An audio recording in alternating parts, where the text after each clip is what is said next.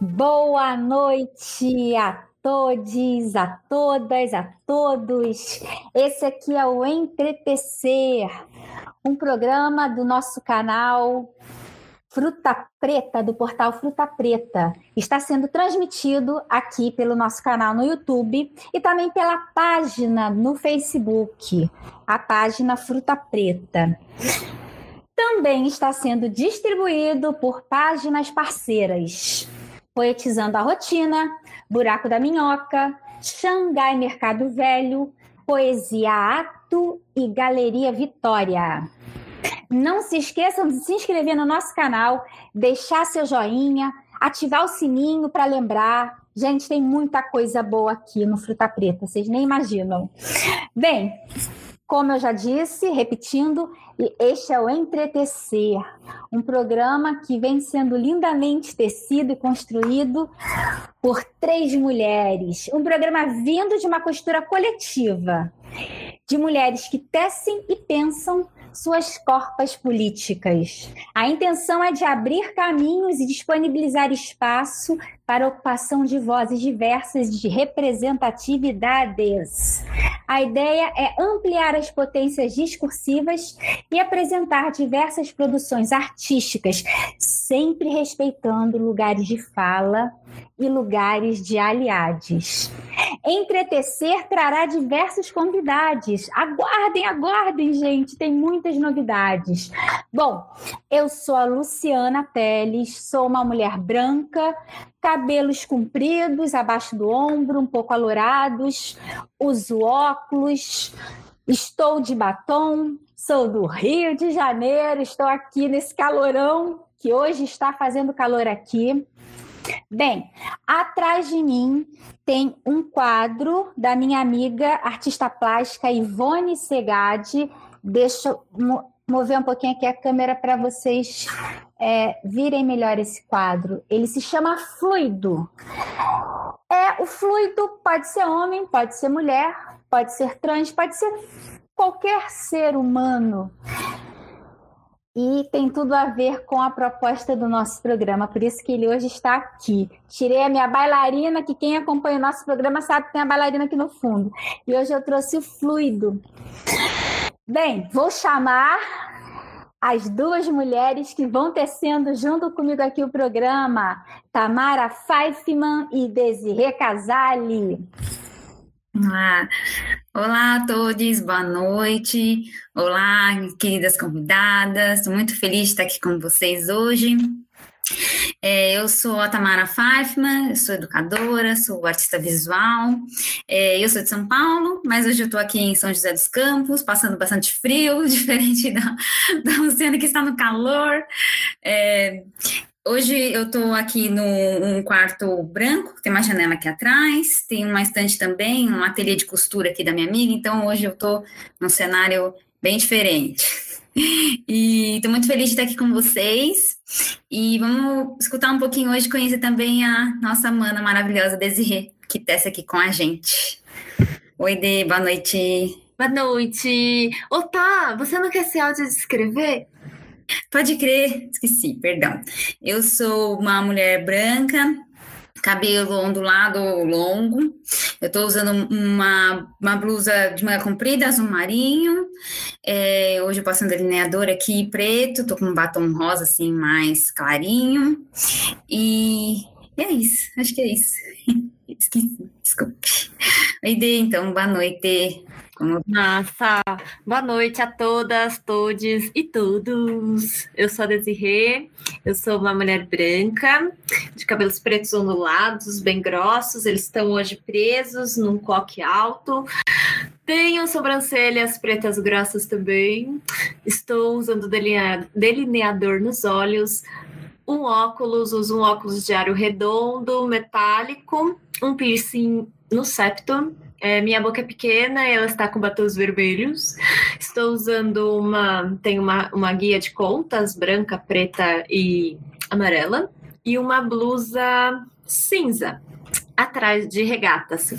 Atrás de mim tem uma parede branca com alguns bordadinhos é, da minha corpa, dos meus pés, de tudo. Aquelas. Boa noite, gente. Bem-vindos à nossa live, ao nosso encontro com mulheres maravilhosas. Eu já puxei até o Mulheres, que eu lembrei de conversas com Sara, que é uma das convidadas, que vocês vão conhecer já já. Então, antes da gente chamar as convidadas maravilhosas que já estão aqui, vamos apresentar a Regimara Milani, que é uma parceira, uma aliada do Entretecer. A Regimara é intérprete de Libras, ela é professora da rede pública de São Paulo, ela é de São Bernardo do Campo, se não me engano. Depois ela me corrige se eu estiver errada. Regimara é uma mulher branca de cabelos lisos, um pouco acima do ombro. Hoje ela está usando um moletom branco, porque onde ela está deve estar muito frio, que se não me engano é Minas Gerais. E atrás tem uma parede meio rosada e uma cortina branca. Essa é a nossa Regimara maravilhosa. E agora então passo a palavra para Mana Desirê. Para mim, já? Não, Bibiga Tamara. Eu vou apresentar ah, manas maravilhosas. É verdade, é assim, gente, é ao vivo.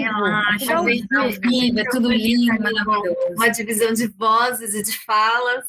É, vamos chamar a Tamara para ela trazer esse, um pouquinho das convidadas e depois é, eu vou trazer um pouquinho falar sobre como que vai ser esse encontro, o que, que vai tecer, qual vai ser esse nosso fio aí.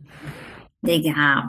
Vamos conhecer um pouquinho, então vou apresentar a nossa convidada, Sara Ribeiro. A Sara, ela é escritora e poetisa por amor. Ela é mestranda em psicologia pela Universidade de Northumbria. Ela é graduada em direito pela PUC do Rio Grande do Sul idealizadora da página Escrita e Terapia e palhaça voluntária nas horas vagas. Ela é mulher com deficiência, feminista, lésbica e imigrante. Ela mora na Irlanda há cinco anos, mas nasceu em Porto Alegre, Rio Grande do Sul. Ela ama um bom arroz com feijão e acredita no poder da escrita como motor de cura das dores do coração e também como uma forma de lidar com a loucura que é estar viva. Seja super bem-vinda, Sara. Boa noite. Boa noite, gente. Ai, meu Deus, obrigada pelo convite. Estou me sentindo aqui super special. Eu posso estar tá mudando, eu posso estar tá colocando algumas palavras em inglês junto com de português, já peço desculpa, porque a gente acaba se acostumando morando fora, né? É... Nossa, eu tô, tô muito feliz, assim, de ver tanta mulher maravilhosa e a Desirê faz parte também do projeto de escrita que a gente está tá criando. E eu não sei se eu já começo a falar disso agora ou será só para eu dar um oi, mas vou lá. Vou deixar para depois. Dá um oi, Big, esse áudio dá um oi. É, eu estou vestindo uma blusa preta com bolinhas brancas tem uma bandeira gay na parede de trás, onde eu tô. É, eu tenho uma franja, meu cabelo é castanho, avermelhado pelo ombro, e eu uso óculos de aros pretos. Eu também tenho piercing preto no nariz. E é isso.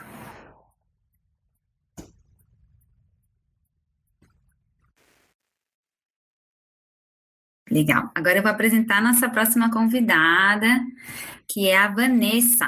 Vanessa Fischer. Ela é tradutora no par de línguas português e inglês, formada em letras pela PUC também, do Rio Grande do Sul, com especialização em estudos na tradução também pela PUC, do Rio Grande do Sul. Mulher com deficiência, ativista, anticapacitista, de uma é, autocapacitista em desconstrução, integrante do coletivo feminista Ellen Keller, e traduz textos como profissão e escreve seus próprios textos para traduzir-se. Seja super bem-vinda, Vanessa. Boa noite. Olá, olá, boa noite. Prazer estar aqui. Obrigada pelo convite. Tenho certeza que vai ser uma ótima troca entre essas mulheres marav maravilhosas. É, eu sou uma mulher branca, uh, tenho cabelo castanho, uh, liso, um pouquinho abaixo do ombro, que agora cresceu de novo. Estou uh, vestindo uma, uma blusa cinza de manga comprida, que, aqui está bem frio. Uh, um lenço vermelho com rosa e cores variadas, que eu gosto de cor. Uh, com um batom vermelho e uns fones de fio é, branco. Boa noite. Boa noite, manas. Todas aqui devidamente apresentadas e audio descritas. É, bem, esse encontro, ele é um encontro, além de muito necessário, é um encontro que é mais um encontro potente, assim. É, a Sara, a Vanessa são mulheres que estão aí criando, que escrevem, que produzem arte, né? É, e é muito importante a gente pensar nas mulheres com deficiência que criam hoje e em pensar que nós, artistas com deficiência, nós estamos aí, né, vivendo o contemporâneo, vivendo o agora. Então, essa é a importância dessa live, né, que se chama O Ato de Criar e Apropriação da História. Mulheres com deficiência criam e é tipo, dá uma vontade de gritar isso mesmo, porque por muitas vezes, se a gente for pensar, quando a gente visita exposições, nem todas são pensadas para todas as corpas, né? A própria disposição dos, do, dos objetos de arte, dos trabalhos de arte não são pensadas, né? Acessibilidades, quase que como são espaços, parece que não esperam que a gente crie ou que a gente consuma arte né? Que a gente possa é, estar ali como consumidores de arte. E aí, para como uma proposta nova, assim, para a gente pensar até é, uma coisa, estou trazendo aqui, estamos trazendo artistas com deficiência aí, entre nas suas referências, por favor. Vamos aqui trazer também uma nova proposta do Entretecer de trazer referências que não visem um olhar normativo, branco, é, hétero, cis, não é mesmo? Então, é, hoje, começando com essa proposta, que tem muito a ver, não é só uma referência, ela tem muito a ver com o que a gente vai, fazer, vai falar aqui, vai comentar no decorrer da live. É, queria é, rodar o vídeo aí, aí eu vou pedir para o director é, é um vídeo do YouTube da artista Grada Quilomba, que é uma artista incrível que já participou de algumas bienais aqui é, no Brasil e também de exposições na Pinacoteca. E eu vou deixar com vocês para a gente ver junto esse trabalho, para vocês já anotarem aí uma referência potente para a gente começar a pensar diálogos aí por, um, por uma educação, por uma para mais ainda discussões sobre descolonização de corpos e pessoas, enfim. Vamos ver e aí depois eu vou chamar as manas para elas falarem um pouco mais do trabalho delas.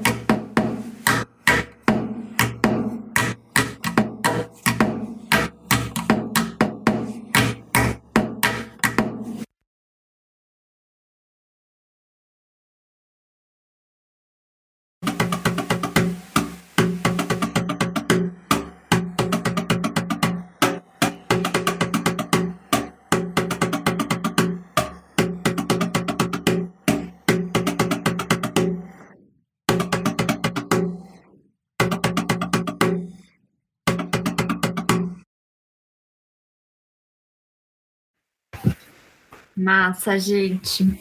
É, então, esse é um, é um, dos trabalhos da Grada, e trazendo ela, trazendo essa voz de uma mulher preta potente, e que a gente sabe que é, se a gente está hoje, eu acho que é muito importante quando a gente pensa ancestralidade de corpos com deficiência, a gente também pensar ancestralidades de ativismos, porque se a gente está hoje trazendo o termo interseccionalidade, é um termo cunhado pelas mulheres pretas, pelo movimento das mulheres pretas, né? Se a gente está hoje podendo também é, se a gente teve lá nos anos 60, 70, a galera com Dev teve uma potência ali, teve um apoio, foi da galera dos Panteras Negras, a gente vê isso no documentário Creep Camp.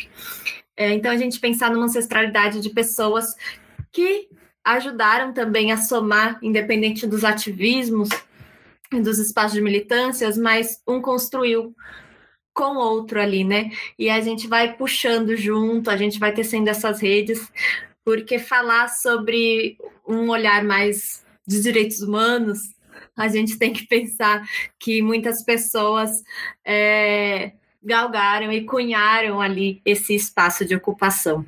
Então é com grada que eu abro essa, essa fala para a gente trocar uma ideia e conhecer artistas com deficiência, porque elas existem e elas estão aqui hoje, para além de Frida Kahlo, para além de que mais que a galera fala que é famoso, Steve Wonder, né?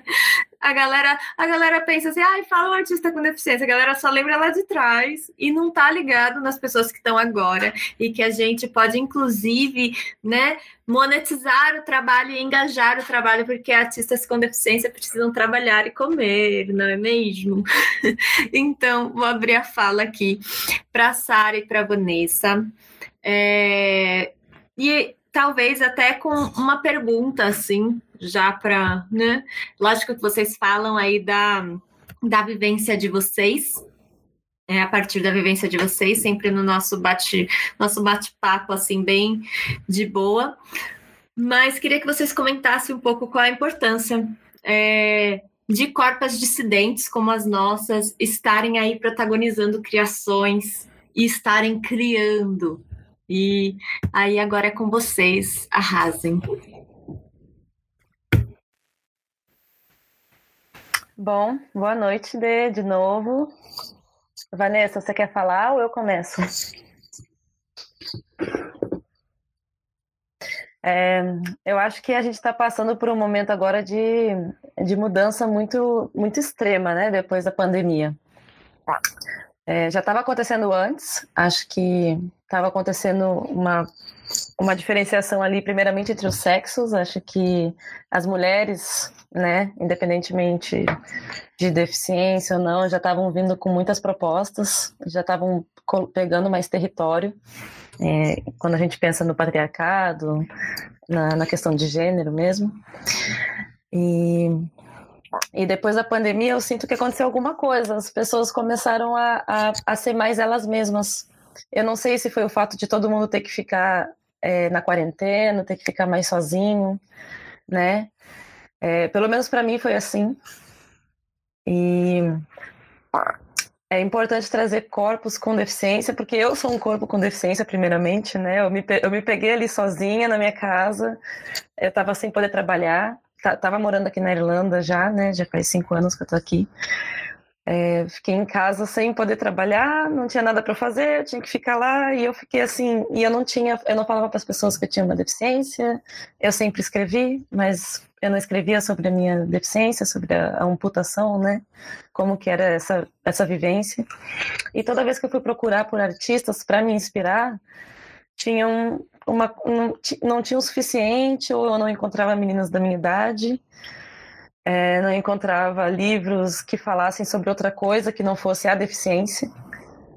É, não encontrava, não, eu não vou numa loja e vejo um corpo que se parece com o meu nos manequins ou nas modelos.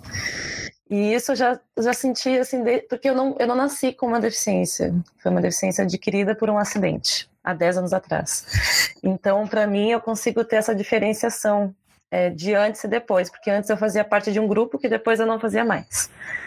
É, e eu, como eu sempre escrevi, sempre gostei de ler, sempre gostei de escrever, sempre desde pequenininha, sempre gostei de escrever. Eu comecei a escrever sobre isso só para mim. E eu procurava ler sobre isso e eu não encontrava. Então eu não encontrava livros de romance com personagens que tinham um corpo parecido com o meu. Eu não encontro filmes, é, filmes, não sei, de super-herói, um filme normal, um filme de comédia romântica, um filme da sessão da tarde com alguém que tem um corpo parecido com o meu. E ultimamente eu vi que teve uma mudança, assim, de protagonismo, tanto das mulheres quanto de todas as outras minorias. LGBT, né, mulheres negras, homens negros, mulheres com deficiência. É... E eu acho que é importantíssimo porque a, a, vida real é assim, né? A gente, por mais que a gente aprenda que tem que ser de um padrão ou pertencer a um padrão, não é a vida real, é uma ilusão. E a gente nasce querendo fazer parte disso, achando que isso é o normal, mas não é. O normal é o diverso. Então, o diverso está na arte, porque a arte está na vida, a arte imita a vida, a vida imita a arte. E já estava na hora, já. Já estava demorando. E eu estou muito feliz de ver que está aumentando cada vez mais. E me empoderou também, porque eu falei, não, peraí, se eu não estou vendo o suficiente, o que, que eu estou fazendo que eu estou aqui escondendo as coisas que eu escrevo também? Eu também estou me escondendo, né? Porque eu falava, eu pensava comigo, não tenho amigas com deficiência, não tenho ninguém para conversar sobre isso. Cadê essas pessoas? Tá todo mundo se escondendo, eu também. É, enfim, foi assim que eu conheci a Vanessa, inclusive, porque eu conheci o coletivo Ellen Keller, é um coletivo feminista de mulheres com deficiência. Fiz várias amigas, conheci outra menina maravilhosa, Carol Constantino, que eu acho que ela pode estar assistindo ou pode estar em outra live nesse momento, é, que ela escreveu um texto sobre a Frida, falando sobre a deficiência da Frida, que eu não sabia até assistir o filme e até ler o texto da Carol.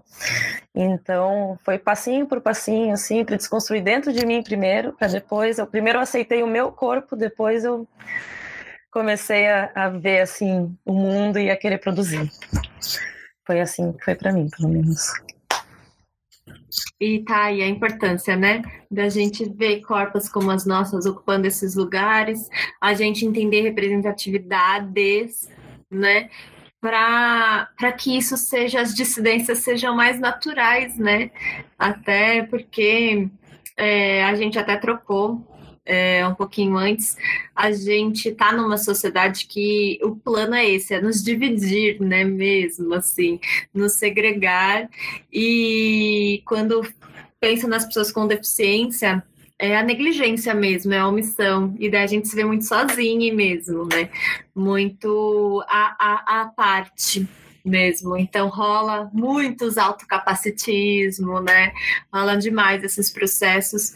E aí por isso mesmo, né? É, a gente pensa, protagonismo de fala importa também, então temos que ter pessoas com deficiência falando, mas que consciência social essas pessoas com DEF também estão tendo, né? Porque a gente está numa sociedade cap capacitista, né?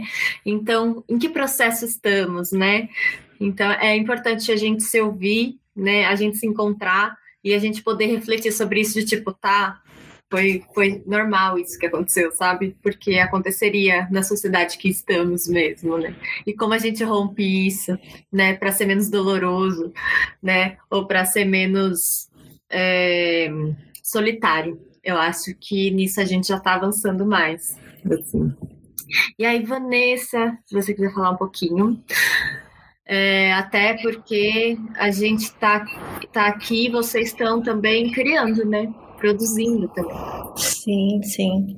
É, até eu não quero, não quero já puxar o gancho da nossa criação coletiva, porque eu quero que a, a Sara fale primeiro, já que ela é a, a idealizadora dessa, desse projeto todo, que eu estou bem feliz de fazer parte. Mas, respondendo a tua pergunta, Desirê, eu acho que uh,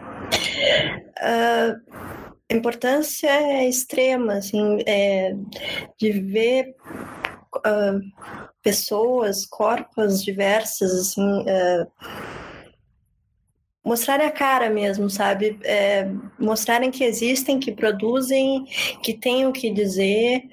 É, buscar o seu lugar de fala, né? Mostrar que ele existe e, e, e se reconhecer.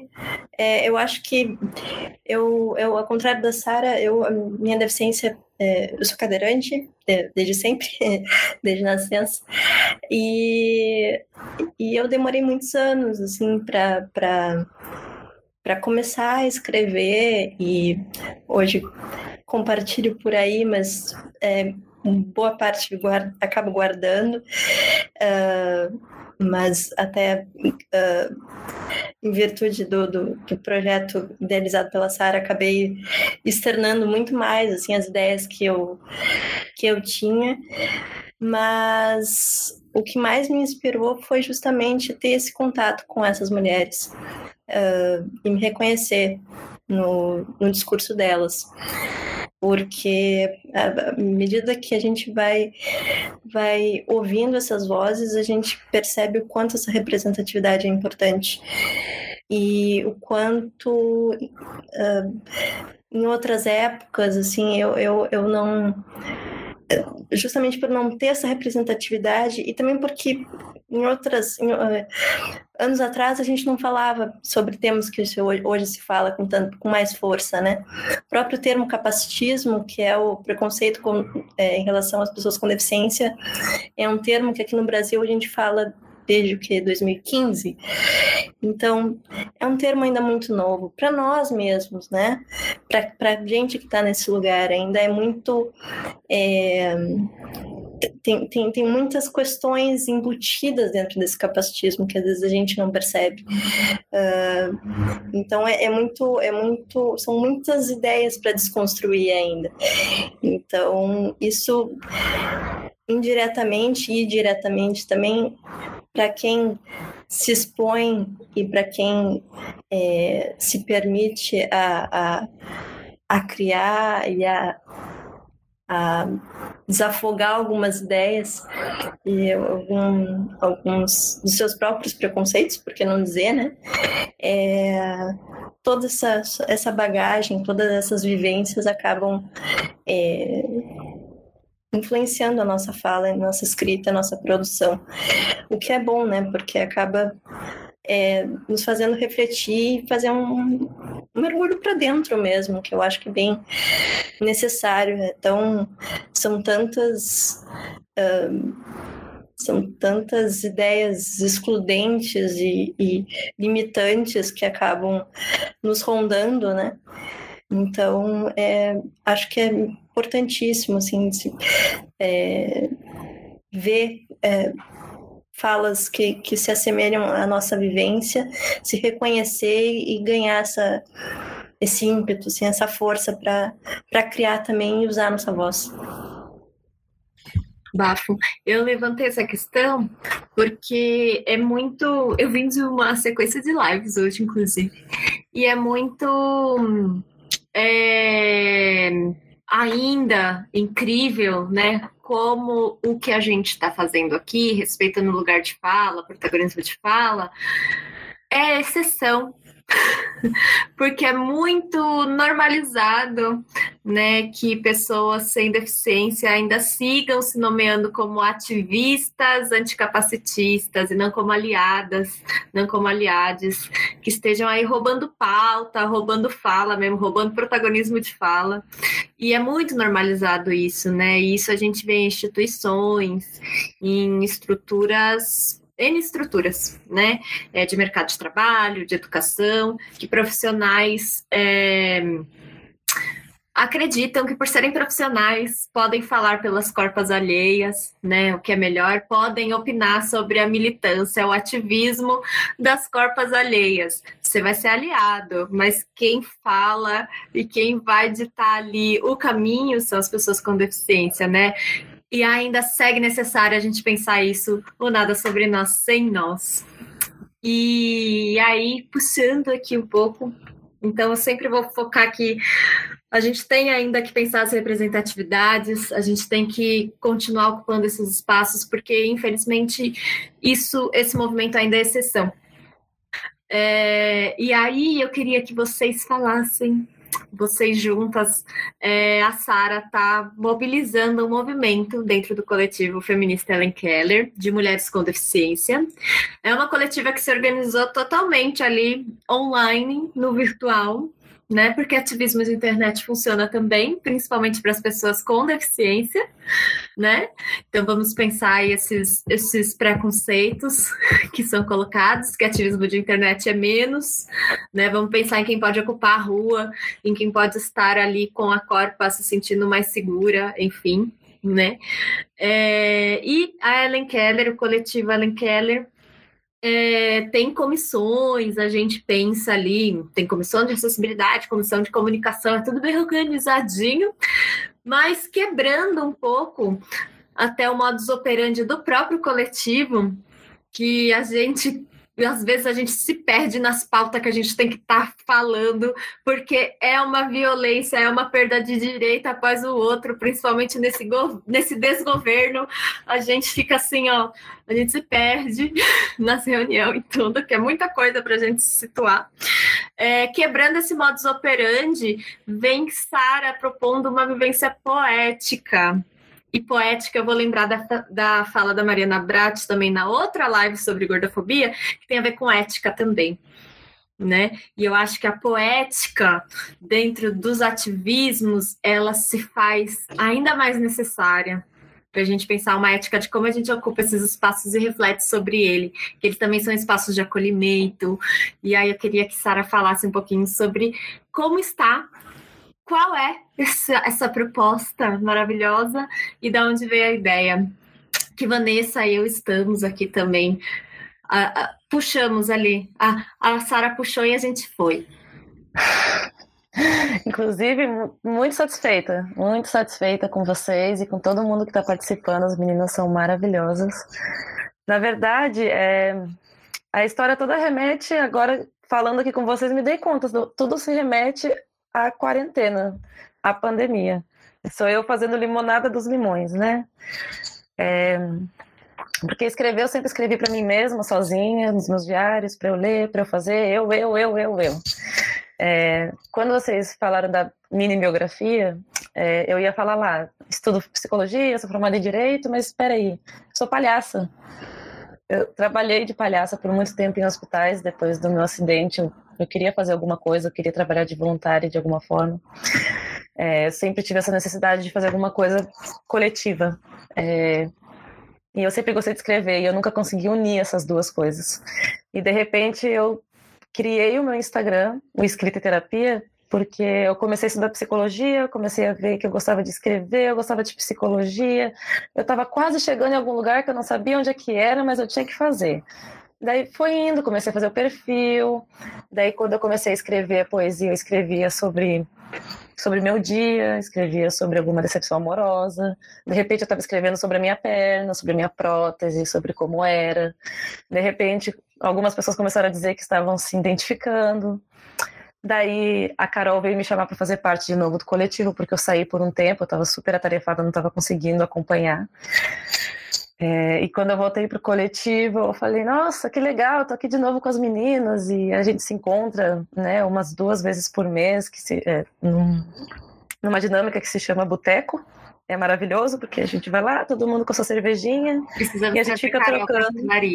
Para falar disso, do boteco. Sim, a gente fica trocando sobre nossas vivências com as nossas corpas, que nem a Dê tá falando, adorei essa palavra, corpas. E, e é muito legal é, finalmente ter amigas com deficiência para falar: caramba, olha esse capacitismo, e todo mundo ri e bebe uma cerveja. Eu acho maravilhoso. E acabou. Não sei, chegou uma hora que eu olhei e falei: então eu sou uma mulher com deficiência, eu escrevo sobre deficiência, não encontro outras pessoas, eu nunca vi ninguém escrevendo, nunca vi ninguém fazendo nada sobre isso. E se eu fizesse uma coletânea de mulheres escrevendo poesia, mulheres com deficiência, não só eu, não só a partir, porque as deficiências também são diferentes, né? Os corpos são diferentes, tem várias, é, vários tipos de deficiência diferentes.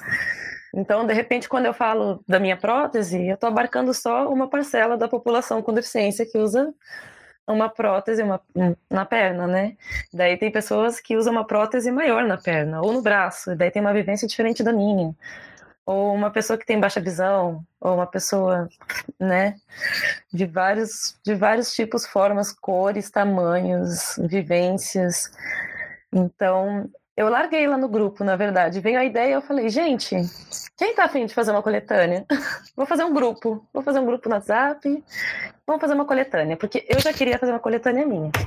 Já estava fazendo cursos de escrita, indo atrás, escrevendo. E daí várias meninas falaram sim. E daí eu falei, opa, tem mais de cinco pessoas dizendo sim, então isso já é alguma coisa mais séria, tá bom. O que, que eu vou fazer agora? É... E depois de tanto tempo estudando sobre como escrever, eu acabei pegando meio que o jeitinho, assim, ok, então temos que trabalhar é, na, na parte mais prática, mas também na parte do autoconhecimento. Porque lá no meu perfil eu falo muito sobre isso, que a escrita me ajudou a me autoconhecer e me ajudou na minha autoestima e na minha aceitação da minha deficiência.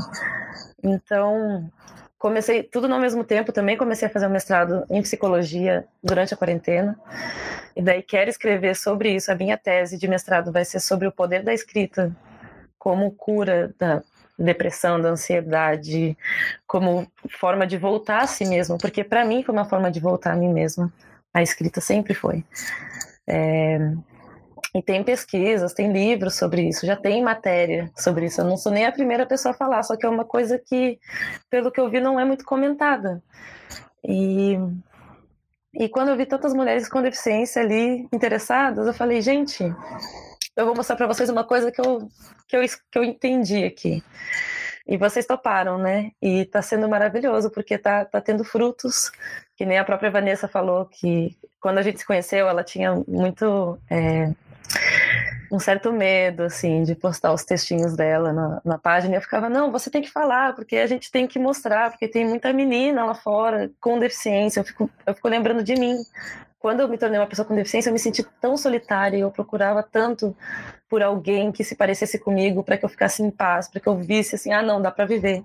Eu não, minha vida não acabou, eu posso fazer coisas normais, eu não preciso virar atleta, eu não preciso, sei lá, ir acabar num programa de televisão como inspiração, porque isso é o que é o que se passa na cabeça das pessoas, né, que não têm deficiência sobre pessoas com deficiência. Que ou você é uma inspiração, ou você faz grandes feitos. Eu não queria fazer nenhum grande feito, eu queria fazer uma miojo, escrever um poema. E eu não via ninguém assim que nem eu, achava que eu não podia. É, então é nessa tecla que eu bato assim na nossa coletânea. Vamos escrever sobre o nosso dia a dia. Vamos escrever sobre como é viver com uma deficiência. Não, essa é, ó, vamos escrever sobre a deficiência. Essa é uma parte de nós, né? E como falta material sobre isso. Então vamos produzir. Já que está faltando, vamos produzir. Quem está comigo? Vocês estão comigo? Ótimo. E aqui estamos nós. Estou aqui, inclusive, no meio de é, escolher o nome do projeto, porque acabou ficando coletânea do coletivo Ellen Keller. Mas são, na verdade, coisas separadas. É uma colet... Nasceu do coletivo, mas vamos ser separadas, né? Independentes. E tem algumas sugestões de nome que eu estou, é, inclusive, conversando com a Vanessa já a respeito. E é muito novo, é o nome meu bebê. Eu estou aqui mostrando para vocês o meu bebê, bebê da quarentena. É o início, né, mana? É o início de estar tá tecendo junto. É uma proposta que você propõe de uma forma super horizontal também, né? Nessa soma. Assim. Sim, sim, porque já é muito pesado é, o nosso o nosso dia a dia. Eu acho que a militância ela é muito necessária, mas ela também pesa de uma forma que a gente acaba ficando ansiosa, deprimida. Viver em sociedade, sendo adulta, sabendo do que está acontecendo, deixa todo mundo deprimido. E a única salvação para isso é a arte, né? É, então, eu, é isso que eu proponho. Vamos focar em alguma outra coisa enquanto a gente está lutando. Vamos lembrar que tem beleza também. Vamos tentar ver de uma forma bonita o que, que essa dor nos ensina, né? Vamos transformar a dor em arte. É a principal coisa que eu aprendi com, comigo mesma e agora com vocês também. É... Porque escrever, eu, para mim, escrever me cura de tantas formas e tá curando as manas também. E a gente está compartilhando uns textos maravilhosos que eu tô louca para publicar. E é isso, Vanessa. Dá sua opinião. É, é, não, eu tô, tô aqui como, como representante, assim, da, da, da ala mais tímida, eu acho, da, do grupo da coletânea, porque a Sara já me entregou na fala dela, né? Eu era mais. Era não, continuo sendo. Eu acho que acho que por, por personalidade mesmo, eu e pensando bem, assim, e conversando muito com as gurias também do, do coletivo, a gente troca muito, e eu vejo que tem um sentimento que não é só meu, que é um certo pudor, muitas vezes. A gente às vezes quer escrever, quer falar coisas, quer falar de sentimentos, quer falar de algo de coisas muito profundas e que muitas vezes a gente não olha, né? Não quer olhar. É, porque é, é, é, todo, todo movimento uh, que, que cause é, revoluções internas, todo movimento que cause é, desconstrução, é, causa dor, né? Causa alegria, causa animação, muitas vezes, de que bom que eu consegui pensar sobre isso, que bom que eu escrevi sobre falar, eh, consegui escrever, falar sobre isso, é, que bom que eu consegui colocar para fora, mas muitas vezes também causa uma carga emocional que é inevitável. Então, eu acho que fazer parte desse projeto, para mim, e uh, arrisco dizer que para muitas das meninas que estão conosco, é, tem sido sim um, um processo de, de, revolução interna, assim, de, de se literalmente se, de, literalmente se descobrir, uh, rever alguns conceitos, se olhar de outra forma e, e não ter medo, ou pelo menos tentar não ter tanto medo de se expor, né, para si e para os outros, é, de colocar para fora, colocar para fora os sentimentos, sejam quais eles, né, sejam, sejam quais forem, né, deixar vir, deixar fluir. Então acho que tem sido um processo bem, bem transformador e necessário, acho para para desconstruir o que, o que é preciso. É, aqui a gente fala de arte também, não é mesmo? Não é só de dissidências, e é sobre isso mesmo. Acho que essa frase é sobre isso, eu tenho falado tanto, gente, que eu vou até, né, virou o disco riscado. É sobre isso. Mas é, é sobre isso. A gente está falando da arte como um processo de sutura mesmo, de feridas, um processo de tipo, ela não é, não é uma, uma fita assim de que ela vai oferecer uma cura total, mas ela pode oferecer uma um, uma leveza, uma uma forma de canalizar. Isso, né? Uma forma de direcionar. Porque quando a Sara fala, pô, é, é muita coisa, né? O que são as, cor as corpas com deficiência têm as suas peculiaridades do seu ativismo, que é a gente já enfrenta uma invisibilização dos movimentos, aí a gente enfrenta uma maior invisibilização na sociedade, né, como um todo, né? E aí como a gente lida com isso, né? Tendo a consciência de todos esses processos, tendo ali ao mesmo tempo nesse desgoverno recebendo várias notícias notícias, não está sendo fácil, né? Ter corpos como as nossas está nessa dissidência nesse momento, né? Então, é, esse movimento da coletânea eu achei muito foda no sentido de estar ali como uma proposta que é, fura com fura com o modus operandi do que estava acontecendo, do que vem acontecendo também na coletiva, né? Inclusive porque é necessidades, né? Cada hora aparece uma pauta ali, só que a gente também tem que parar e olhar para outras necessidades. A Tatiana Nascimento, que é uma mana negra lá de Salvador, eh, lá de Salvador não, é, de Brasília, poetisa, ela é escritora, inclusive dá curso sobre branquitudes maravilhosamente, né? E ela fala sobre quão importante é buscar a leveza, né? Buscar os momentos de leveza, porque a gente tem que estar tá bem, né, para sobreviver, né? Então, eu acho que esse processo da coletânea é isso, assim, né? É esse momento de buscar essa sutura é, é. das nossas corpas, das nossas feridas. E aí eu queria. A, a Sara comentou um pouquinho, aquela, né? Comentou um pouquinho sobre o, a, a, questão de, pô, é, mudou para mim quando eu tive que pensar em buscar referências depois de adquirir a DEF, né? É, uhum. Eu tenho uma DEF congênita, tipo, nasci com ela, minha vida toda, meu corpinho é assim, aquela, tirando as cirurgias que a gente faz. É, e Vanessa também tem essa experiência, né, da, de, de ter uma, uma, uma DEF congênita. Aí eu queria saber, Vanessa, como é, como você, é, você via essas representatividades na infância? Como que era e como é agora, se você se vê também? Tipo, pensando nessas. É, como que, que, que te formou ali socialmente nesse momento de você pensar como você se via, se você lembra algum personagem da infância, algum. de pensar essas referências lá de trás e para agora? Olha, uh, eu não. Na infância não, não tenho, assim, lembrança de. de não, não tive nenhuma referência, assim, uh, né, que olhasse e realmente me identificasse. Uh, mas para falar sobre isso, assim, eu, eu não posso deixar de, de citar e lembrar de um processo que certamente não é só meu, não, não, não fui a única a passar.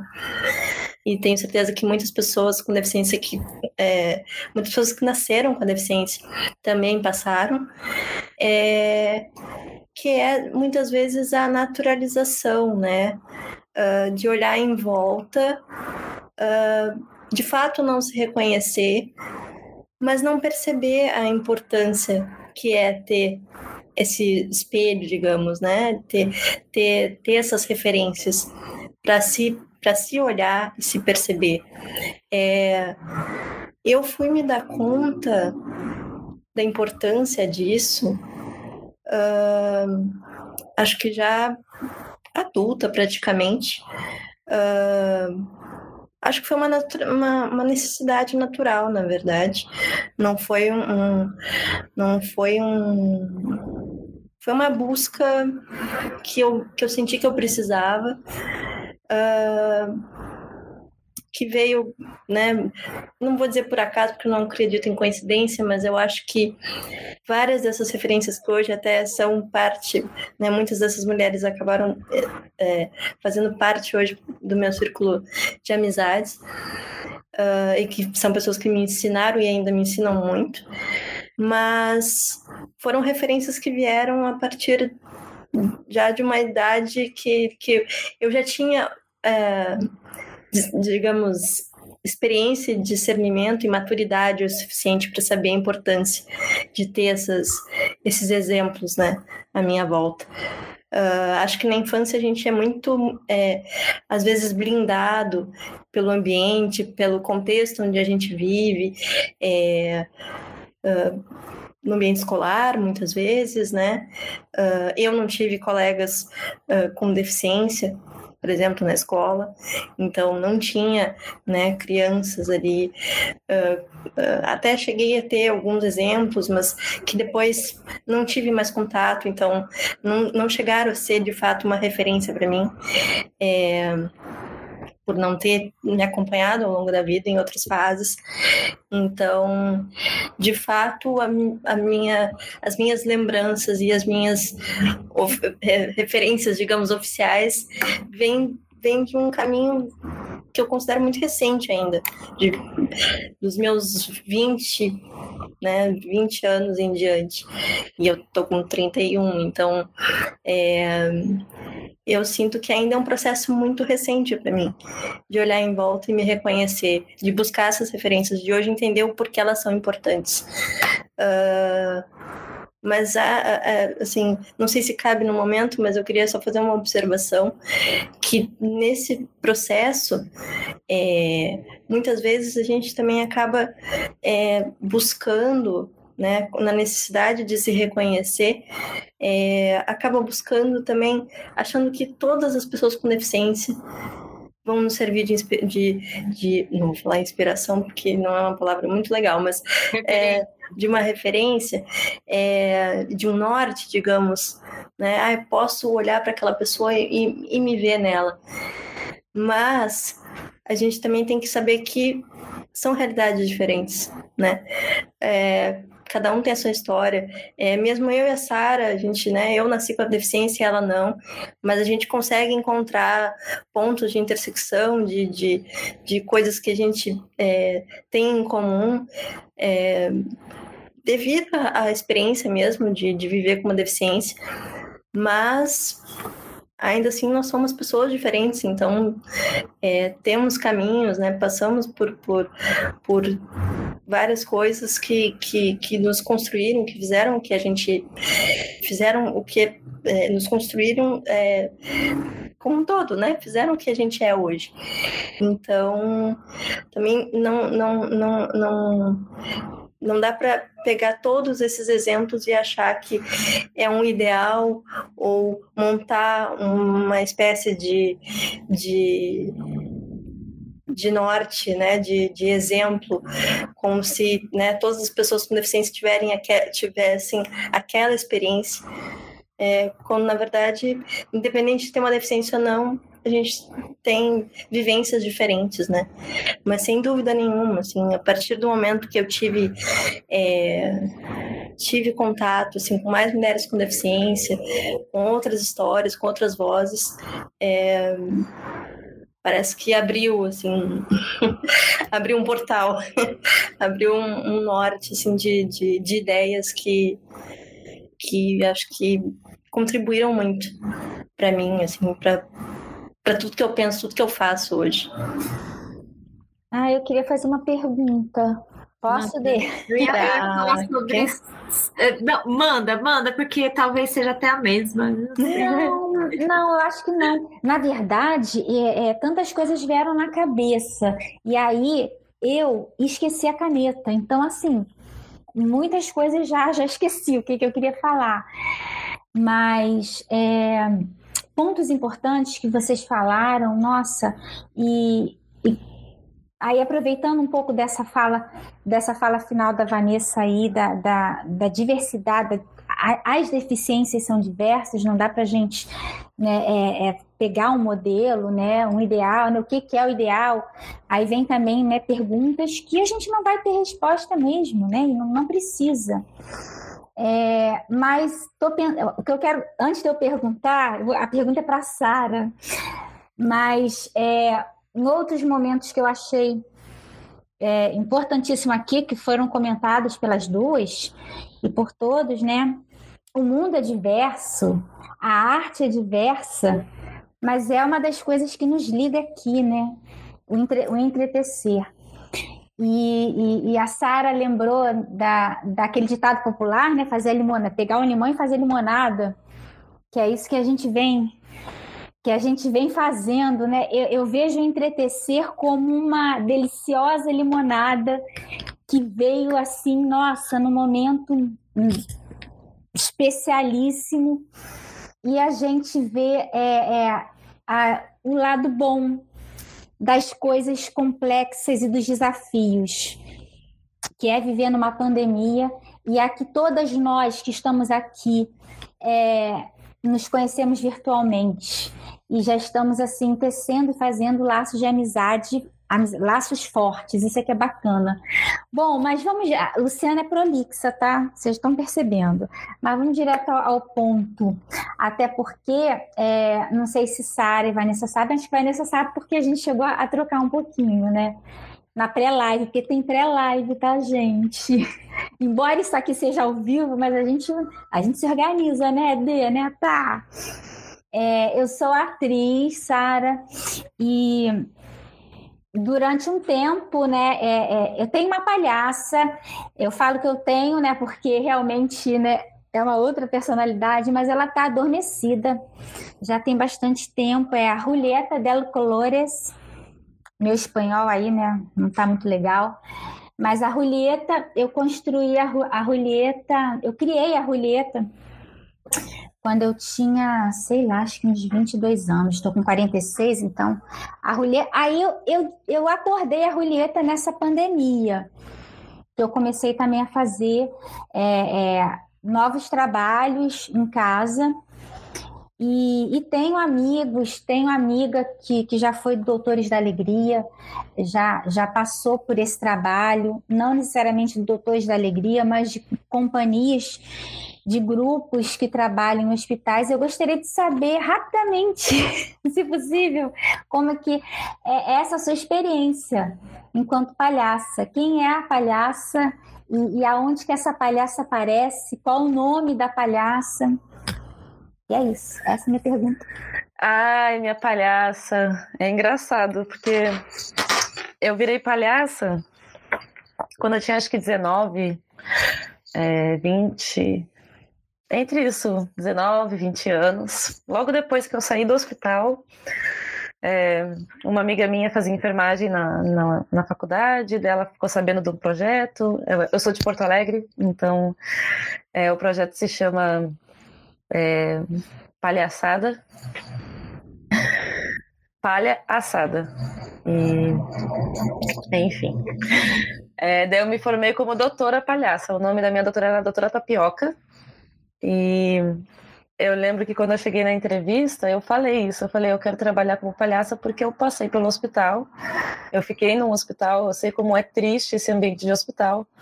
Eu nunca quis ser médica, nunca quis trabalhar com medicina, porque eu vejo sangue, vejo gente quebrada, já quero chorar, não, não tem condições de lidar, de ver pessoas sofrendo, de abrir ninguém também não dá. Mas eu queria trabalhar num hospital de alguma forma e eu queria trabalhar com essa minha veia artística, teatral. E ser palhaça foi maravilhoso, assim. Foi um processo de descoberta muito bom para mim também, porque eu era muito tímida. Eu tô falando aqui com vocês, mas eu não era assim antes, eu jamais faria isso antes. E a tapioca me ajudou a sair do armário, porque quando eu colocava o nariz vermelho, eu fazia o que eu queria. Eu era uma personagem. É a máscara, uma... né? O nariz. É, eu era aquela, aquela parte, assim, eu entrava no hospital e eu fazia a festa. E eu saía do hospital sem o nariz vermelho, toda quietinha, assim. Oi, tchau, obrigada. Quando eu tava com o nariz, eu fazia tudo o que eu queria. Então, me ajudou muito comigo mesma. É, na questão da, da deficiência, era engraçado porque a gente tinha que trocar de roupa no mesmo espaço. Eu e as outras pessoas com que eu fazia o trabalho. É, e quando eu fazia com essa minha amiga, eu me sentia confortável porque ela sabia do acidente, que eu estava usando uma prótese e tal. Mas naquela época, quando eu ia, quando eu ia atuar no hospital com pessoas diferentes, eu ficava assim: será que eu falo agora que eu uso uma, que eu tenho que tirar a minha perna? Ou será que eu só deixo a pessoa ver? Ou será que eu não falo nada? Ou será que eu me escondo?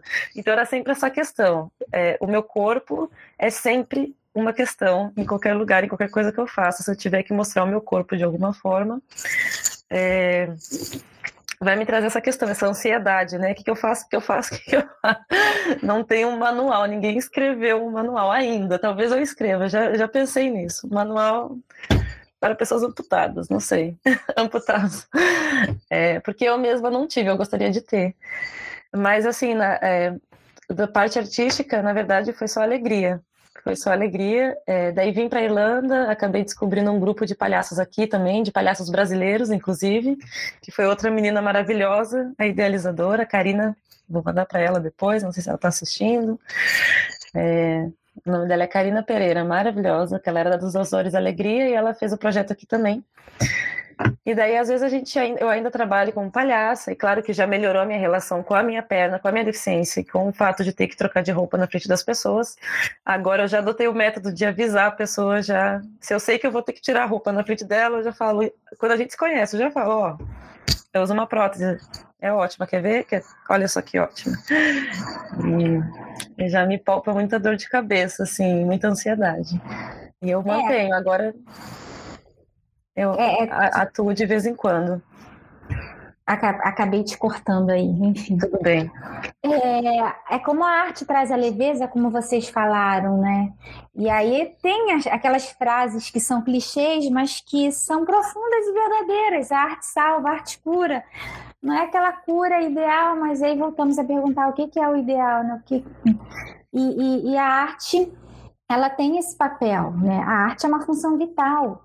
Isso, né, é, é, eu bato nessa tecla sempre, sempre, sempre, e com certeza é. É, mas muito bacana, nossa, emocionante, emocionante. E, e aí lembrei, né, só para re reforçar a importância que vocês do, vocês três falaram, né, da, da autoaceitação, né? Isso é, é, é uma coisa crucial. E a arte acaba auxiliando também nisso, né? E não sei é, e querendo ou não, só para finalizar, é, quando eu ia atuar de palhaço, eu lembro que eu esquecia de mim também, esquecia daquela do sofrimento, da, dos problemas da vida, né? Porque você está se doando para outras pessoas. E acho que a poesia traz essa, essa magia, porque às vezes a gente escreve sobre a gente, daí vem uma pessoa lá do fim do mundo que lê seu texto e fala: Meu Deus, você me tocou, eu tive, eu tive um dia melhor porque eu li isso, ou eu me sinto melhor porque eu li isso. E isso começa a acontecer comigo depois que eu criei o Instagram, né? Que eu não estava esperando, eu só queria criar e botar meus textos. De repente tinha gente me mandando mensagem falando: Nossa, obrigada por esse texto. E eu fico assim: ah, Que maravilha. Então, não cura só quando eu escrevo, cura também quando eu vejo que outra pessoa foi curada, né? É, é serve é combustível, né, para a gente seguir, para caminhar, com certeza. É, não tem pergunta no chat? Tamara está de olho no chat. Ia não sei se a Dei ia falar disso também. Agora, ia falar disso agora. Tem uma perguntinha aqui da Laís Pfeiffer, vulgo minha mãe. É, ela perguntou como seria o papel da família nesse processo de aceitação. A perguntinha dela. Hum. Quer falar, Vanessa? Eu já falei demais. Olha, uh, eu acho que aqui, uh, como a gente já, já falou, né, esse processo, quanto o, né, cada um tem seu, ter o fato de cada um ter o seu processo para se reconhecer, né, antes de se reconhecer no outro, mas se conhecer consigo mesmo. É, eu acho que esse processo de autoaceitação também perpassa um pouco pela, pela relação familiar, né? Pelo ambiente onde a gente é criado. É, eu acho que, que essa relação, essa dinâmica familiar, ela é extremamente importante para a gente formar quem a gente é. É, é claro que falei agora há pouco, né? Em algum momento da minha fala eu falei em capacitismo e a gente vez que outra vai voltar provavelmente a falar nessa, nesse termo. É, assim como a sociedade é, é capacitista em vários aspectos e ainda vai demorar, infelizmente, a deixar de ser, porque, enfim, temos muito a desconstruir, né? É, por tabela, né? Por consequência, as famílias, né, que têm uma, um, um, filho, uma filha, enfim, filhos com deficiência, tendem a ser um tanto capacitistas, mas mais que isso, tendem a ser um tanto auto, é, um tanto superprotetores, né? Justamente porque existe aquela ideia uh, incrustada né, na, na cabeça de, de todos, na sociedade, de que uma pessoa, né, uma criança com deficiência vai precisar de um, de um cuidado extremo, de que ela sempre vai precisar de uma redoma, de, um, de uma proteção, de, de ajuda, né? Uh, a gente já, é durante o, o, dia a dia, passa pelos lugares, estão sempre querendo nos oferecer ajuda, né? Então, dentro da, dos nossos círculos, né, de, de família, de, enfim, com quem a gente é, é cresce, quem, quem, quem nos cria, existe essa, essa, essa concepção, que na verdade não é da família, mas é do, do todo, né? É da, é da sociedade, é do mundo que a gente vive. E, e por consequência a gente acaba sendo é, assim conosco, né? Por isso que eu coloquei é, no, no textinho da bio que eu sou uma autocapacitista capacitista em desconstrução, porque na verdade a gente cresce com isso, né? Não só uma ideia que é, que é colocada é, não necessariamente da nossa família, que é colocado na nossa cabeça, mas da, do mundo que é colocado, né? O mundo que coloca isso na nossa cabeça. Então, acho que a relação é, com, com, os nossos pais, com, as, com, a, com, a, com, quem nos cria, com, com, os nossos, com a nossa família é extremamente importante, assim, para para criar a, a, a, nossa identidade, né? E isso, claro, tu tendo uma deficiência ou não, mas falando especificamente da nossa, do nosso lugar, né? É, eu acho que é extremamente importante, assim, ter essa, essa construção que eu acho que arrisco dizer que não acaba, porque, né, uh, querendo ou não, ali né? A gente acaba tendo uma, uma relação um pouco mais próxima quando se tem uma, uma deficiência. Claro, não desmerecendo as outras, as outras uh, relações familiares das outras famílias, enfim. Mas quando tu tens uma, uma, um filho, uma filha com deficiência, existe uma, uma certa uma certa sintonia ali, uma, uma proximidade, né, uma conexão tão forte que, que perpassa, como eu disse, por essas questões de, auto, de, de superproteção, de, de um cuidado ali, de, de, de querer proteger do mundo, né? É, e isso acaba ainda uh, se alongando ao long, uh, né, no, no, percorrer assim, da, da vida, porque ainda tem, né? Uh, esse, é um, esse é um sentimento muito, muito enraizado nas pessoas. Então, é, inevitavelmente é, isso, isso faz parte da relação familiar né, entre, entre as pessoas com deficiência e as suas respectivas famílias. É, e acho que é extremamente natural, acho que é um, um, acho que é um processo, assim, entender que, que esse ser que depois cresce tem a sua individualidade, enfim, é, acho que é, acho que faz parte, né, a gente, a gente perceber que realmente é, precisa do outro, né? Que, que, que aquela pessoa é, né, posso, posso continuar dependendo daquela pessoa devido à minha deficiência, mas eu tenho a minha individualidade e, e as famílias terem, ter, uh, terem essa, essa dimensão da, das capacidades dessa, da, desse filho, dessa filha, desse outro ser, eu acho que é tudo faz parte desse, desse processo assim, de, de construção da identidade, da, da autoaceitação também, por que não, né? Para que a gente percorra todas as fases da vida. E a transição para a vida adulta, né, principalmente. Sim, né, sim. Buscar autonomia, como é importante. Claro. Isso é, isso é, isso é extremamente importante, assim, para até para até para não, não não ficar com aquela ideia de que a gente sempre vai depender, né, do, do outro. Claro que, querendo ou não, de uma certa forma, independente de ter uma deficiência ou não, a gente depende um dos outros um dos outros para alguma coisa né mas não não não significa que não se atinja um grau de autonomia né com, com exercício, com, com, com, com insistência, muitas vezes, porque a gente sabe que muitas coisas não são fáceis quando a gente tem qualquer tipo de deficiência, né? Mas, mas é, um, é um processo que a gente tem que passar, não adianta. É, se a gente quer é, chegar num, num, grau de, de autonomia, de, de autoconfiança também, é, acho que ter essa, esse apoio, né, esse suporte familiar de pessoas que, que nos criaram, que nos amam, acho que é extremamente importante para ter essa, essa coragem de, de buscar essa autonomia que, que a vida adulta nos exige. Ai, eu fiquei pensando aqui também que é, ao mesmo tempo que tem, né? Eu acho que tem as construções da família, assim, e a gente vê as desconstruções também deles junto da gente. Acho legal pensar também. É, aquela da que eu cortei a Sara, mas Sara, você fale também, tá? Mas só, só para mim não esquecer, porque isso que a Vanessa pontua de, lógico que todo mundo vai depender uns dos outros, é a questão da interdependência mesmo, né?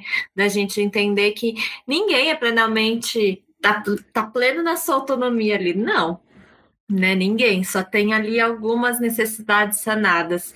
E eu penso muito nessa questão é, da superproteção familiar e como a gente vai se desconstruindo depois, e aí trazendo essas desconstruções, a gente consegue, quando consegue, né? Que é algumas situações, né? É, e a família vai se desconstruindo junto, mas ainda assim há um, uma. Eu fico pensando que há ainda uma relação diferente é, das pessoas com deficiência em relação à família, a quem lhe oferece cuidado, né? Porque o lhe oferecer cuidado é um outro nível de intimidade e respeito. Né, eu fico pensando nas vezes que eu fiz a cirurgia, né, em quem me acompanhou. É lógico que né, as pessoas vão falar assim: ah, seu pai sua mãe, é obrigação. Mas há um outro, nesses processos de desconstrução de superproteção, e isso é pouco falado, né? Há um outro lugar também dessa relação com os nossos que é essa pessoa, ela me ajuda, me, me ajuda no sentido de uma, ela me auxiliou tanto e, e há-se uma intimidade diferente com a família. Não sei se é assim para vocês também, mas fala-se pouco nisso, né? E tem-se quando a gente consegue entender essa desconstrução e fazê-los também entendendo, ainda se mantém essa intimidade que é diferente até de quando a gente vai tentar tecer intimidades com outras pessoas. Eu acho que isso é uma peculiaridade muito das pessoas com deficiência, porque nós somos corpos que quando a gente adquire, a gente demanda muito cuidado né? E de quem vem esse cuidado? E quando a gente nasce com, a gente sempre demanda esse cuidado, né? É, é, como eu tenho uma deficiência adquirida, é, e eu já estava bem grandinha quando isso aconteceu, eu tinha 18 anos. Então eu estava naquela idade que já não era para nada mais acontecer, né? Já já estava lá, já era uma adulta, já estava na faculdade. De repente veio um caminhão e disse: "Não. Tem mais uns negócios para acontecer". Então minha família inteira levou o baque junto comigo. Eu lembro que isso nos aproximou muito, na verdade. Principalmente eu dentro de mim, assim, eu sempre fui mais reservada com os meus sentimentos. Eu não dizia que eu amava. Eu não não, eu não dava o braço a torcer, eu era sempre muito teimosa, muito brigona, muito cabeça dura. É, e depois acabou caindo todos os véus, porque o, o acidente foi muito ruim. É, o fato de eu ter sobrevivido foi uma coisa que todo mundo ficou assustado, né? Tipo, quase morreu. Peraí, daí dá aquele choque, né? Todo mundo na família ficou em choque, amigos ficaram em choque, todo mundo percebeu que a morte está aqui do ladinho. É, então, Acho que isso nos deu uma, uma reaproximação. É, e me mudou completamente. Minha personalidade é uma antes do acidente, uma depois. Uma, eu sou uma pessoa com deficiência, eu era outra pessoa sem deficiência. É, eu acho que o mesmo se aplica a, toda, a cada uma das pessoas que estavam junto comigo. Minha mãe, e meus três irmãos e minhas sobrinhas. Eu tinha três sobrinhas, tenho, né, três sobrinhas, elas estão grandinhas agora, mas elas eram crianças na época do acidente. E eu lembro que elas me olhavam assim, eu tava sem a prótese ainda, tava, fiquei do, dois meses de cama, sem poder caminhar, sem poder fazer, andar de prótese e tal. E uma das minhas sobrinhas, ela devia ter uns três, quatro anos, e ela perguntou para minha mãe: Ah, quando que a Sara vai ter uma perna nova? Quando que volta a perna dela do hospital? Ou ela e eu falava para elas: "Ah, eu vou ter uma perna de Barbie agora, vai ser uma perna de boneca". E daí elas ficavam brincando, nas brincadeiras dela, elas brincavam entre elas, as minhas sobrinhas, que elas estavam dando banho uma na outra e tomando banho de cadeira, porque elas me viam tomando banho de cadeira. Então, isso tudo foi me marcando, que eu vi, gente, não é só minha vida, né? Minha perspectiva que está mudando. Todo mundo aqui vai carregar isso para sempre. É, as coisas boas, as coisas ruins, de alguma forma, respaldou em todo mundo. É, E claro que a aceitação foi uma coisa conjunta, porque ninguém estava preparado, então todo mundo foi desconstruir capacitismo junto, todo mundo foi descobrir que eu podia ser uma pessoa que ia para a faculdade, ia fazer miojo, ia tirar a perna quando ia dormir. Era isso, basicamente, mas levou um tempinho, mas está tudo certo agora, às vezes tem vezes que minha mãe até fala, ah, esqueci, esqueci, desculpa, esqueci que tu usava uma prótese, que tu faz tanta coisa. Eu falo, é verdade, né? É, acontece. então, é, é isso que eu tenho que falar sobre a família, eu acho. Nossa, tem mais alguma, tá? Não. É... A pergunta que eu ia falar, que eu até falei com a, com a Lu, ai, será que é a mesma? Porque é uma que a gente faz, a gente sempre mantém nos roteiros, mas é uma que eu fiquei pensando, pô, é muito pertinente fazer agora, que é, Sara comentou da pandemia, de uma, é, pô, tô aqui, estamos em isolamento, que é uma questão também, né, quando a gente pensa na gente que tem def física e os nossos deslocamentos são mais restritos, né, são ali, a gente vai, ah, mas vamos dar um rolê, mas qual a distância? Quanto que eu vou ter que andar? Vai ter lugar para sentar? Essas uhum. fitas, né? Que às vezes a gente acaba indo, né? Para um, momentos também de isolamento, né? Mesmo antes do isolamento pandêmico. E aí eu queria que vocês comentassem um pouco isso, o que, o que diferenciou e o que evidenciou na pandemia, né? Para é, teve esse processo criativo né? Mas também para além, assim, o que, que vocês têm percebido que evidenciou, botou uma lente de aumento mesmo nessa pandemia relacionado às pessoas com DEF, à criação, às artes. E uma, a outra pergunta que eu já emendo, porque o nosso tempo, eu tô ali de olho no relógio, tá bom? é, se vocês, Sara, que idealizou, como está sendo pensada a acessibilização, por exemplo, da coletânea ou do que está sendo escrito, né? É, e é isso, só para a gente encerrar com essas perguntinhas. Giovanni, quer começar? Pode ser. É, tá, vamos. Primeiro, a primeira parte da pergunta. É, produzir na pandemia, é isso? É, então. É, produzir na pandemia, ou o que, que vocês perceberam que rolou de. aumentou o assunto? Vocês acham que, é, de fato, aumentou o debate sobre a gente, sobre pessoas com déficit, sobre capacitismo, né? E o que, é. que levou aí essas produções de criação, né? Porque pode ter aumentado para o bem, enquanto também para o mal, assim, da gente ver, pô, mas realmente não tem, ou tipo, pô, tem um caminho aí. É não nesse sentido, aquelas que faz a pergunta, mas viaja na maionese também. Uh, olha, particularmente eu acho que para mim essas questões deram uma ganharam um holofote maior, assim. Uh, acho que o próprio isolamento, né, causa um pouco a gente voltar um pouquinho mais para dentro.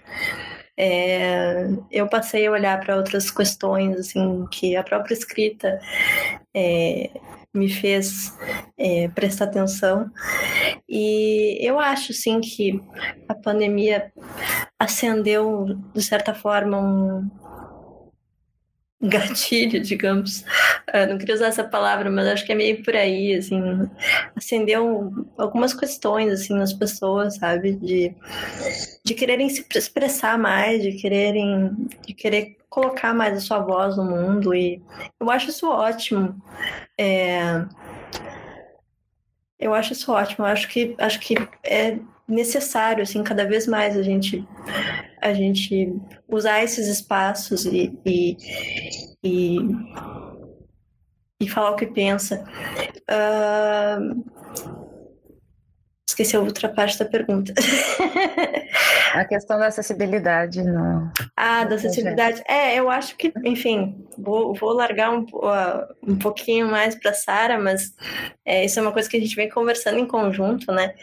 É, Sara dá total liberdade para a gente viajar e pensar juntos assim ideias, mas embora ela seja idealizadora, mas é, essa questão da acessibilidade é algo que a gente tem falado bastante, uh, até porque a ideia é que a gente além dos textos coloque coloque algumas ilustrações, né, na, na, na nossa produção e, e, tem se falado muito assim como colocar isso de forma que fique acessível a todos, é, pensando também nas pessoas, nas pessoas com deficiência visual, né?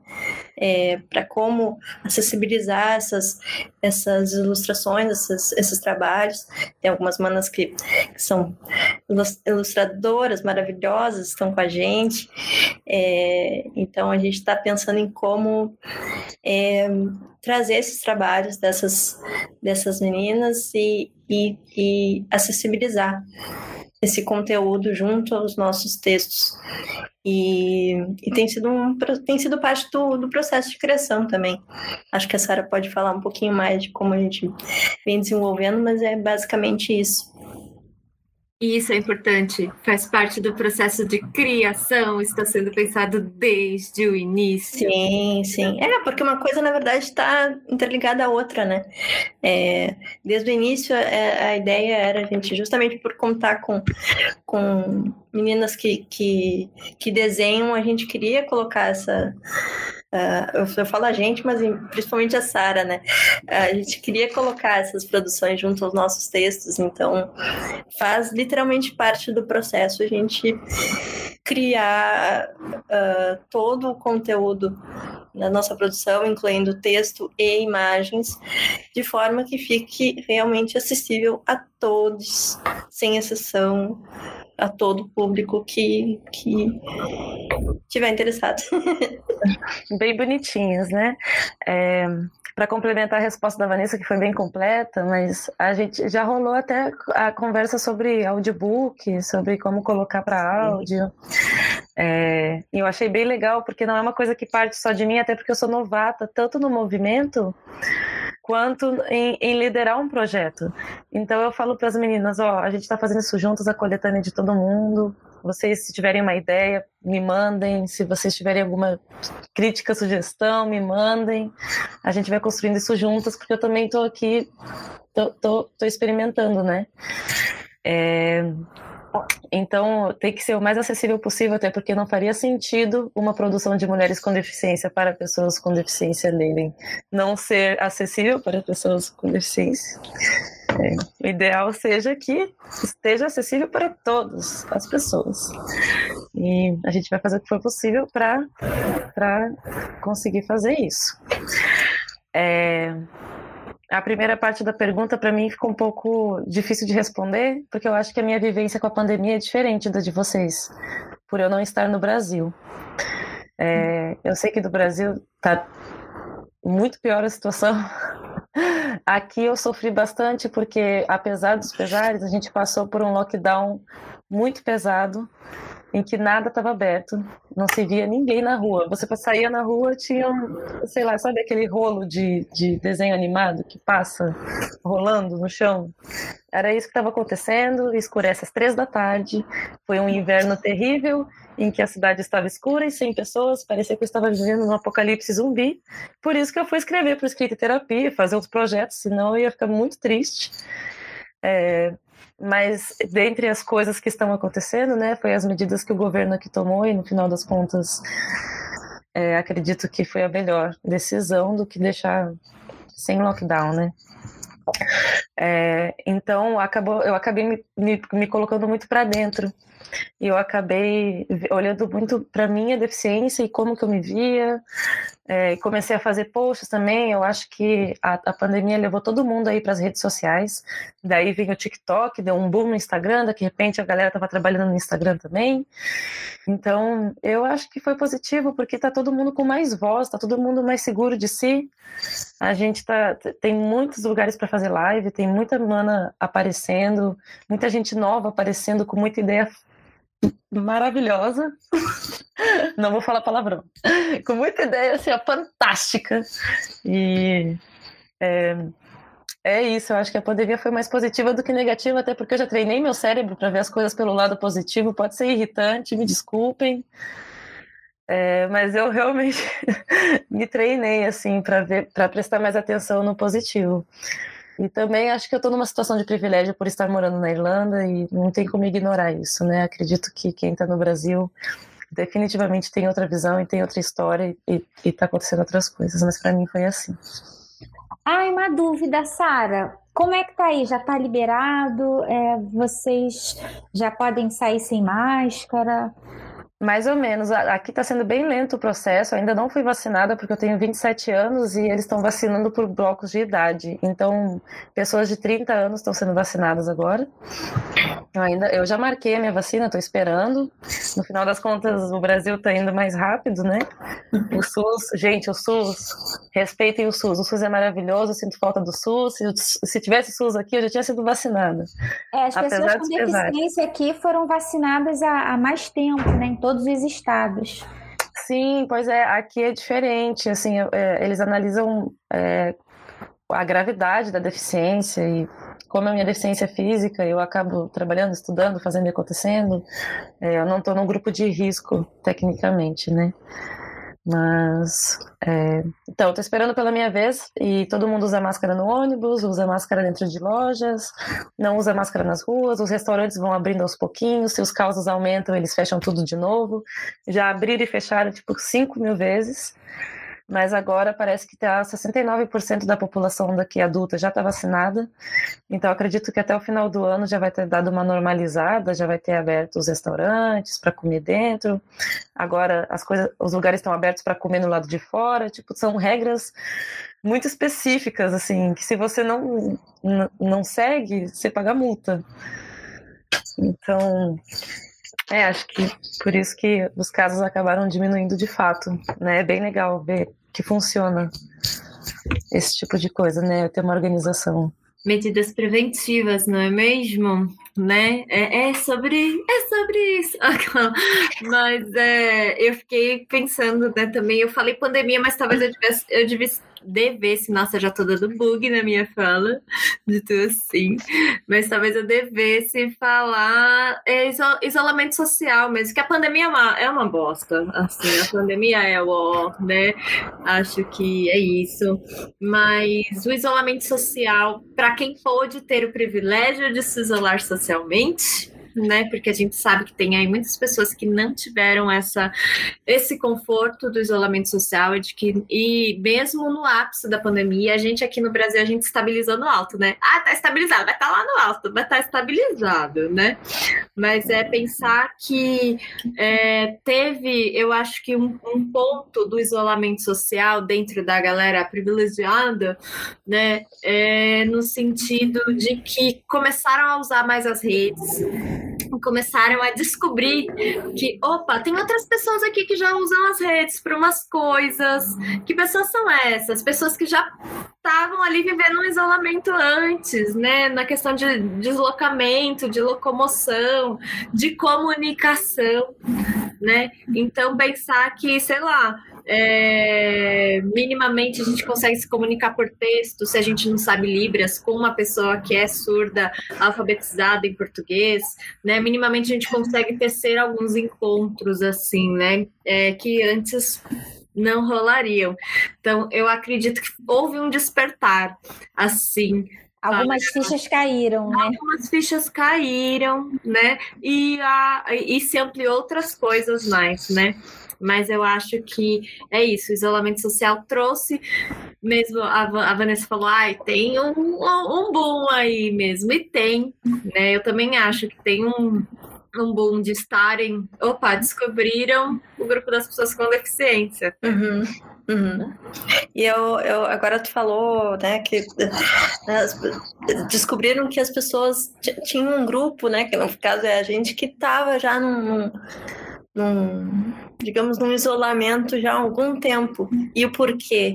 Aí a gente começa a falar das questões que a gente já, né, tá cansado, quer dizer, não tá cansado, tá cansado, mas não pode cansar porque tem que continuar falando. Que é acessibilidade, que é né, ter, ter, ter autonomia para é, circular e, e ocupar os espaços que nos é de direito. Então, acho que a pandemia acendeu também, é, quando eu falo que acendeu para algumas questões, acendeu na gente e acendeu em todo mundo, eu acho, de certa forma. É, eu lembrei, enquanto tu falava, desse, de um, de um vídeo da Ana Clara Muniz, que, que é criadora de conteúdo, uma mulher com deficiência também, e tem um vídeo incrível dela que ela fala exatamente isso. Eu já estava em quarentena antes de você começar a ficar isolado, né? Eu já, já vivia esse isolamento é, por falta de acessibilidade, por falta de, de condições de ocupar os mesmos espaços que vocês ocupam, de, de dificuldades de ter as mesmas oportunidades que outras pessoas sem deficiência têm, né? de trabalho, de, de de tudo, né? De, de, ocupar espaços que deveriam ser literalmente de todos, mas infelizmente ainda não são. Então, acho que a pandemia, acho não, tenho, falo com convicção que esse momento de isolamento acendeu para debates como esse que só a gente olhava e muitas vezes banalizava, porque é, quando não nos é dada a oportunidade de ocupar certos espaços, a gente de fato às vezes acredita que aqueles espaços não são nossos. Então, acho que falar sobre isso e ver muitos criadores de criadoras e criadores de conteúdo com deficiência é, usando seu lugar de fala para falar sobre isso é muito, muito bom e, e nos faz perceber que está havendo uma mudança. Pequena ainda, eu acho que falta muito, mas acho que esse momento acendeu para para reforçar algum, algumas ideias que a gente precisava falar para as pessoas. E que bom que tem gente uh, no seu devido lugar de fala falando sobre isso e, e fazendo as pessoas pensarem. Manas, é isso, assim, muito massa vocês aqui, assim, ouvir, é, não homogeneizar falas, trazer perspectivas de manas diferentes, assim, manas com def diferentes. Obrigada imenso. Vou pedir, vou chamar a Lu aqui para a gente começar a encerrar a nossa live, se pudesse a gente seguir aqui falando, mas Regimara, a gente, a gente, ó, maravilhosa Regimara, intérprete que segue com a gente sem intervalo e que é parça mesmo, colaborativa aqui. É, e, manas, é isso, só agradeço mesmo a soma, o tempo, demais mesmo. Eu igualmente, só agradecer, né? Vários coraçõezinhos, gente. Prazer, prazer enorme, imenso em ter conhecido vocês, é, em, em, saber que vocês é, é, são minhas novas amigas, já, já estão na minha lista de, de amizades, isso é muito bom. É, essa, é, essa limonada deliciosa, né? Repetindo aqui, que a gente fez, que se tornou entretecer, está nos proporcionando tantos momentos incríveis de muito, muito, muito aprendizado. Nossa, o quanto eu tenho aprendido com entretecer. Né, quando ele era ainda um embriãozinho, agora já é um bebê, né? Tá crescendo, tá começando né, a, a, a andar, tá começando a, a, a ganhar né, novos espaços. E é isso, né? Reforçando aqui, agradecendo a Regimara. Mais uma vez, a gente só conseguiu uma parceira intérprete de Libras. Sabemos que o importante, né? O ideal, falando de ideal novamente, ter duas pessoas. Mas temos a Regimara. Gratidão, gratidão. E é isso. Sara, Vanessa, muito, muito, muito, muito obrigada. E Vou deixar então para minha amiga Tamara fazer os agradecimentos aí finais. Isso aí. Obrigada, manas. Um prazer conhecer vocês. Tá aqui nesse encontro super especial, aprendendo, tecendo juntas, né? Muito, muito obrigada. A Regimara também, nossa parceira, incrível. É, então, eu vou falar aqui para o pessoal para o pessoal seguir vocês nas redes sociais, conhecerem mais um pouquinho do trabalho da Sara, da Vanessa também, né? Que é super importante para a gente continuar aqui nosso, nosso ciclo, né? Que não tenha fim essa essa nossa tessitura, que ela vá para além da live. E para o pessoal de casa também agradecer muito quem esteve aí no chat, quem vai também ver depois, que vai ficar gravado, quem participou todo esse tempo aqui com a gente e as participações futuras também. E para a galera não se esquecer de se inscrever no nosso canal do YouTube para não perder nenhuma das nossas lives. E claro, também de seguir nossa página no Facebook, no portal do Fruta Preta e também no Instagram, no arroba portal Fruta Preta. E também, para quem puder, claro, apoiar o portal.